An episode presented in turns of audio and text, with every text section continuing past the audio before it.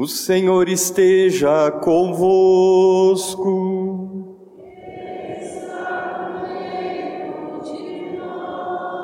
Proclamação do Evangelho de Jesus Cristo, segundo Mateus.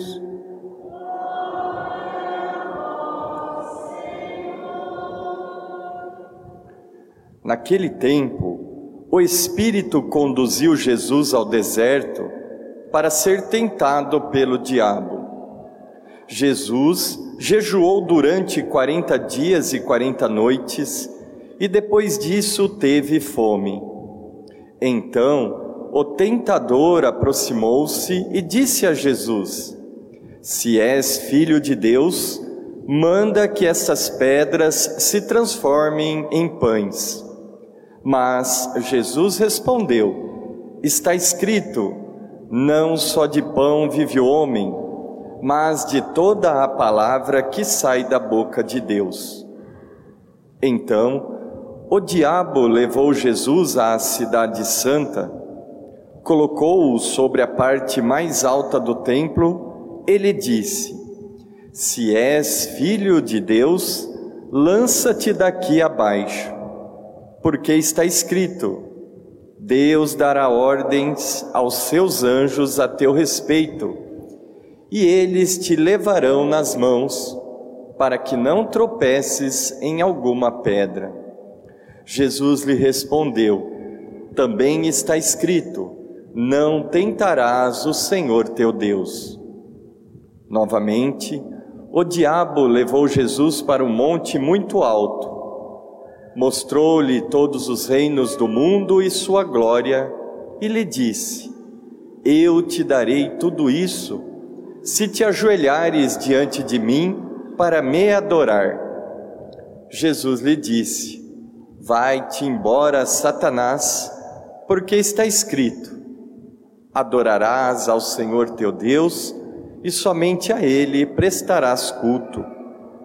Então o diabo deixou e os anjos se aproximaram e serviram a Jesus. Palavra da salvação.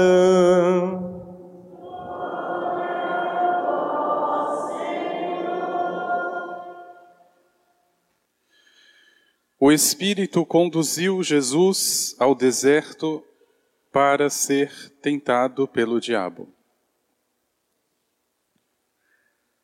O capítulo 2, 4 do Evangelho de Mateus, no versículo 1, surpreende o objetivo do Espírito ao conduzir Jesus ao deserto. Não foi simplesmente para confirmá-lo, não foi para lembrá-lo que ele é filho de Deus e que ele é o próprio Deus, mas exatamente para lembrar na sua humanidade que a tentação, aquela sofrida no jardim, precisa triunfar no deserto. Então veja, meu irmão, minha irmã, o que existe de comum entre o jardim do Éden e o deserto da Samaria, onde estava Jesus?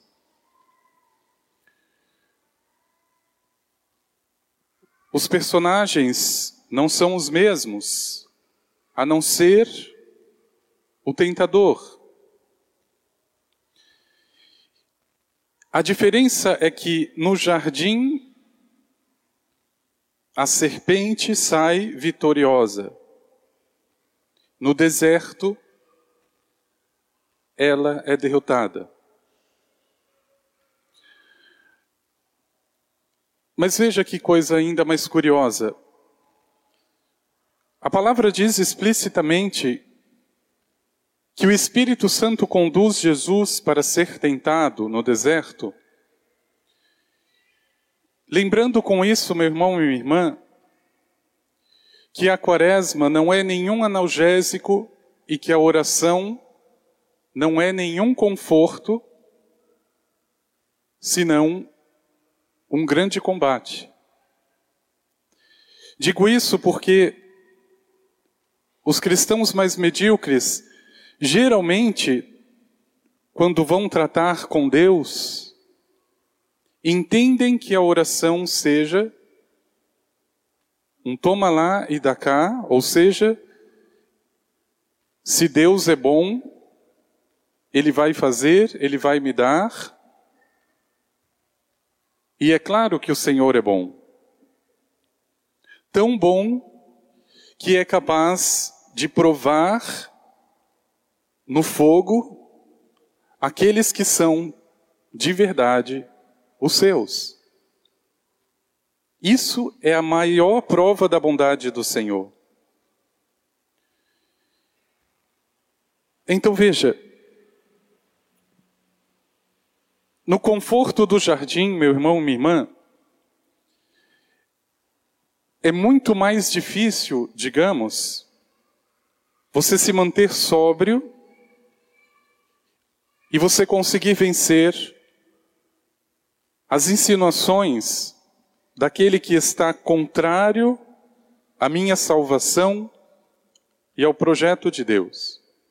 No jardim você pode olhar para muitas coisas.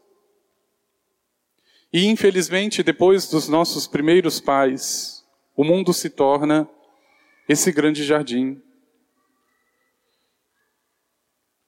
E na verdade é um deserto disfarçado de jardim. E por que Jesus não é conduzido ao jardim? Por que, que ele é conduzido exatamente para o deserto? Porque no deserto, meu irmão, minha irmã, como lembrava já o saudoso Dom Henrique Soares, não tem ar-condicionado. No deserto não tem garrafa de água. No deserto tem você e Deus. E dependendo de como esteja esta tua relação com o Senhor, é aqui que o tentador se aproveita das pequenas brechas. Isso não é segredo para ninguém. Como aliás fez com a fome de Jesus. Diz a palavra que depois de 40 dias, Jesus teve fome. Acho que Jesus já é vitorioso primeiro por isso. Eu não preciso ficar 40 dias para sentir fome. E é nessa fome que o tentador começa a olhar é nessa fraqueza de Jesus que ele começa a investir. Então pode transformar as pedras em pão. Eu sei que você pode fazer isso.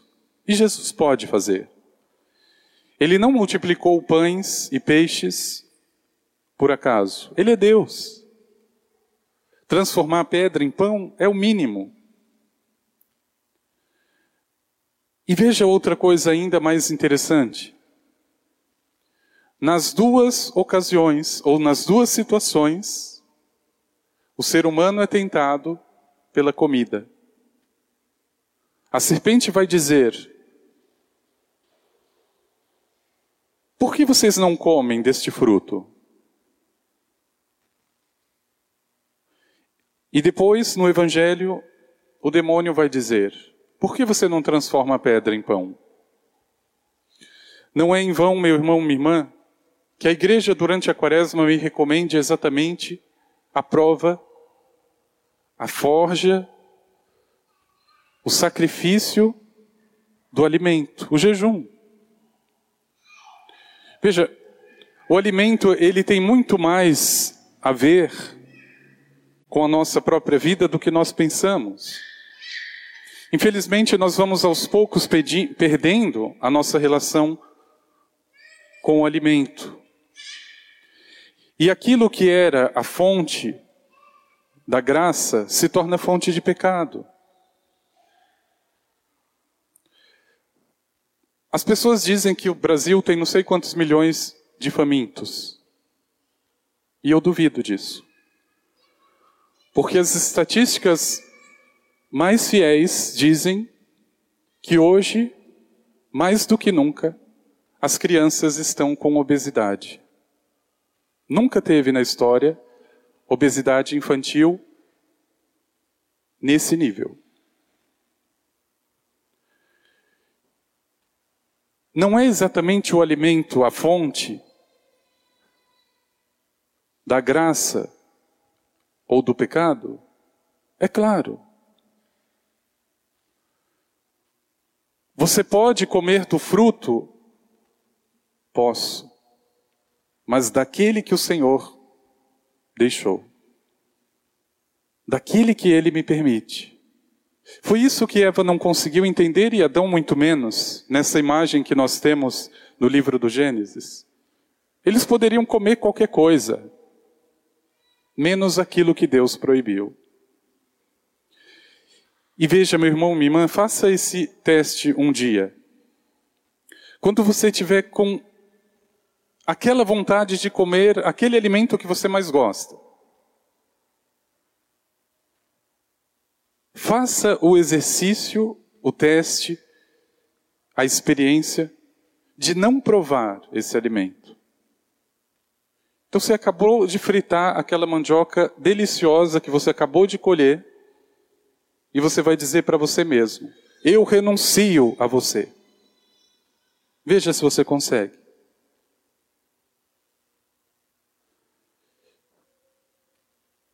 E se você conseguir, faça ainda outra experiência. No outro dia, pode ser que a mandioca não esteja tão boa, mas você vai olhar para ela e vai dizer: eu te louvo, Senhor, por esse alimento. Veja, em um momento, ela pode me conduzir, em outro, ela pode me perder. Pode parecer muito ingênuo, meu irmão, minha irmã, mas é, na verdade, o exercício que Jesus faz durante 40 dias no deserto e que ensina a sua igreja desde sempre a fazer. A serpente que é vencedora no jardim é aquela que perde, é aquela que é derrotada no deserto. A diferença é que no jardim, o ser humano, infelizmente, deixa muito tempo para conversar, dialogar com a tentação. No deserto nós não temos esse tempo. No deserto sou eu e Deus. Veja, Santa Faustina, no seu diário, tem um, uma, uma parte muito impressionante ela vai iniciar um retiro de três dias e ela pede para o Senhor que ele pregue esse retiro para ela. Então Jesus aceita a proposta. E ele dá 25 conselhos para Santa Faustina. Se você quiser está lá no diário dela. E os dois primeiros conselhos, aliás, não nessa ordem, mas o primeiro eu sei que é esse. Não dialogue com a tentação, porque você vai perder. Corra para o meu coração quando vier a tentação. Qual foi o problema de Eva? Não foi comer o fruto. Isso já era, na verdade, o fim. Foi dialogar tanto com a tentação a ponto de não ter mais de não ter mais argumento nenhum. Veja, a serpente tentou, mas Eva continua dialogando com a serpente. É verdade. Se eu comer desse fruto, é tão agradável aos olhos, e aí foi dialogando. Perceba, meu irmão, minha irmã, se na tua vida não é exatamente isso que acontece. A tentação ainda não é o problema, mas o que eu faço com ela. Veja, aquela moça bonita e atraente, deu em cima de mim. E durante o meu dia inteiro, eu que sou casado, fico pensando naquilo que ela me falou. Você não quer sair comigo? Só dessa vez. O que que tem? Ninguém vai perceber. Veja, o dia inteiro isso ficou na minha mente. O tempo inteiro. Vocês acham que eu vou conseguir vencer? Não. E principalmente se ela deixou algum contato.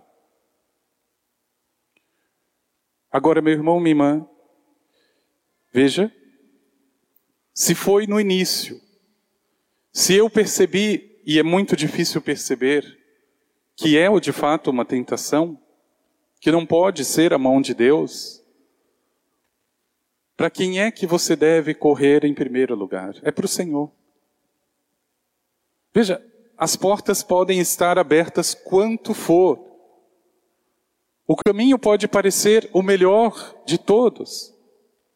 E é claro que o inimigo não vai aparecer com chifre e rabo, é o contrário. Ele vai aparecer do modo mais pleno e belo possível. Mas depende de quem você quiser dialogar. Você pode se tornar aquele jardim onde você não consegue nem mesmo lembrar de Deus, ou você consegue entrar com Jesus no deserto. No deserto. E nem precisa dizer, aliás, eu acredito que precisa, o que, que é melhor para nossa alma. Não é o jardim. Não são as ofertas. Não é aquilo que me mantém de algum modo confortável em tudo que eu sinto, em tudo que eu vejo. Mas é o contrário, é a prova do deserto, é ali onde o sentido não encontra gosto, consolo, que Deus me purifica. É ali. E isso, na verdade, é uma grande catequese, irmãos. Para deixarmos de sermos tontos, infantis e pueris na nossa vida de oração. Eu acompanho uma pessoa que essa semana ela disse, padre, eu comecei a rezar de um modo muito mais sério agora e eu tenho levado fidelidade à minha oração e aquele tempo que é sagrado. E aconteceu uma coisa que até hoje eu não estou entendendo. Veja, do nada, a pessoa começou a brigar, começou a ofender, começou a se descontrolar. Mas é claro que isso vai acontecer. É claro. Meu irmão, minha irmã, não caia nessa armadilha porque ela já está mais do que provada. Você precisa sim dobrar, se possível, a tua vida de oração. Você precisa viver uma vida mais profunda de oração. Mas não caia, pelo amor de Deus, nesta ilusão de pensar que a oração te livrará das tentações. A maior prova disso é o próprio Senhor quando entra no deserto. O que, que ele foi fazer 40 dias? Rezar. Poderia ser tentado depois de rezar tanto? Bom, depende. Se a minha superficialidade for maior, eu vou dizer não, mas ele rezou tanto, por que, que isso ia acontecer? Mas se a minha vontade, a minha inteligência e a minha memória estiver em Deus, eu vou saber que é exatamente desse modo que age o Senhor. Nós ficamos com essa ladainha superficial. Quanto mais eu rezo, mais tentação aparece, mas é exatamente isso. De algum modo, o inimigo está sendo prejudicado, incomodado pela oração. Ele vai se defender, ele vai atacar, ele vai tentar. Mas o ser humano precisa ter consciência disso. Meu irmão, minha irmã, se for possível fazer esta escolha, não fique no jardim.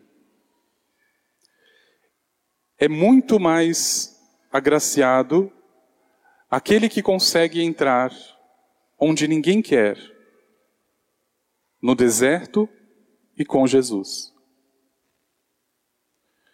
As pessoas até entram no deserto,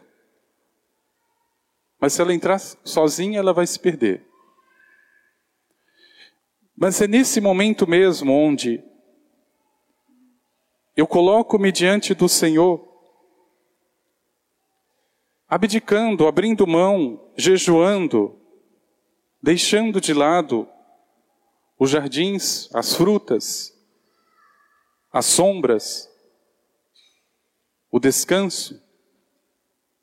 É quando eu me coloco a caminho, no cansaço, no suor, na dor, na dificuldade.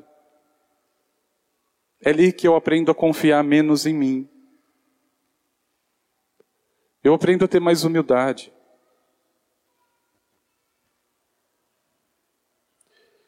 Só para encerrar, eu não sei qual, se você sabe qual é a diferença se essa tentação que você passa, se essa prova que você passa, é uma insídia demoníaca. Aliás, todas as tentações são. Mas para perceber se essa insinuação vem de Deus ou do maligno, não basta, irmão e minha irmã, que seja para fazer o bem. Você pode imaginar, não, mas é para ajudar essa pessoa que eu vou fazer isso. Cuidado. Eva também achava que estava ajudando Adão. A diferença é que quando é uma tentação pintada de bem, de boas obras, você não consegue ficar em paz. Não consegue.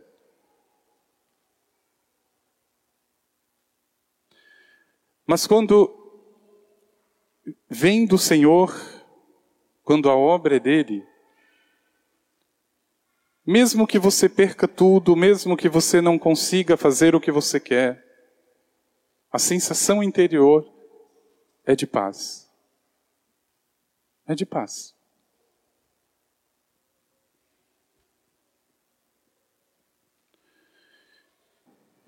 E por isso esse critério era levado por todos os místicos e todos os grandes santos.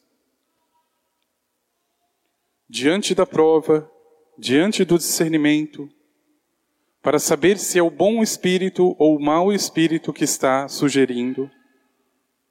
Perceba antes de tudo qual é o fruto na tua alma. Se você fica perturbado com aquela situação, se você não consegue raciocinar, se você não consegue descansar em Deus, não faça, não faça. Agora, se aquilo você vê que você pode até se prejudicar, mas isso te dá uma serenidade, isso te dá uma paz. Então faça. Porque geralmente as coisas, quando são de Deus, elas exigem alguma coisa de nós.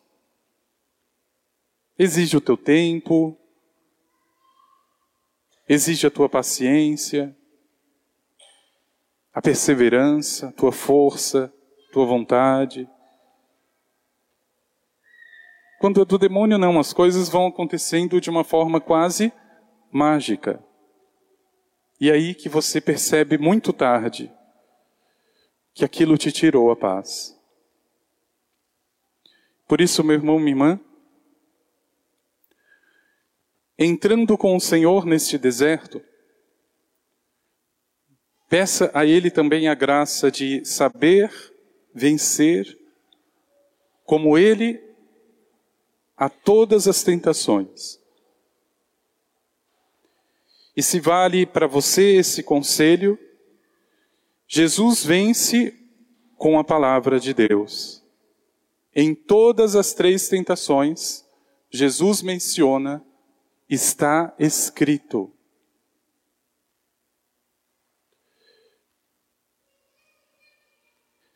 Se na tua quaresma você for nutrido pela palavra de Deus, com toda certeza você vai responder ao demônio do mesmo jeito. Está escrito. Eu li. Eu conheço. Que no teu coração, meu irmão, minha irmã, o Senhor possa fazer a obra necessária neste grande deserto para tornar ainda mais humilde, purificado o teu coração.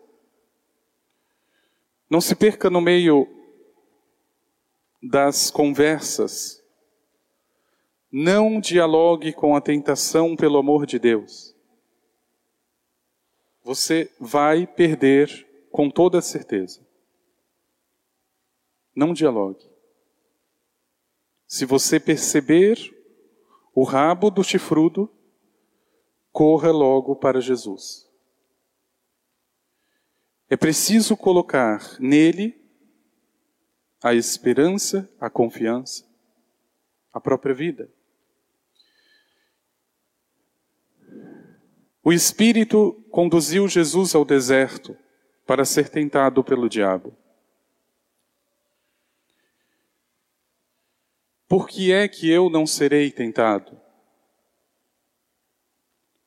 Se o próprio Senhor da vida aceita o desafio e passa pela prova, meu irmão, minha irmã, é justamente para que você entenda que na tentação o Senhor te prova, te purifica e te liberta. Por isso, aproveite esse período tão privilegiado da Quaresma. Para entrar mais ainda no deserto com Jesus. Você entra no, no deserto com Ele se você estiver alimentado pela palavra dele. Que ela seja o teu alimento que ela seja este pão para a tua fome. Vamos pedir ao Senhor.